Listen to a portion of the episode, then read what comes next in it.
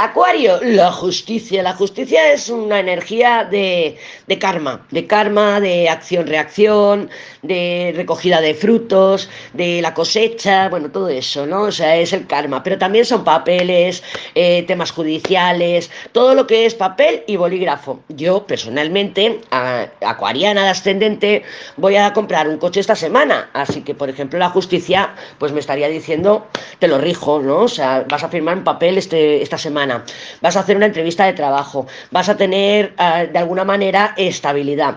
Con el diablo al lado, nos puede estar hablando de inversiones económicas. En mi caso, voy a comprar un coche, voy a comprar un coche. Pero, por ejemplo, si tú tienes que pedir un préstamo, si tienes que ir a hablar con una persona de poder, de autoridad para que te ayude, para que te eche una mano, está el diablo ahí, que le ha salido a Piscis. Entonces, todo eso se vería muy bien aspectado.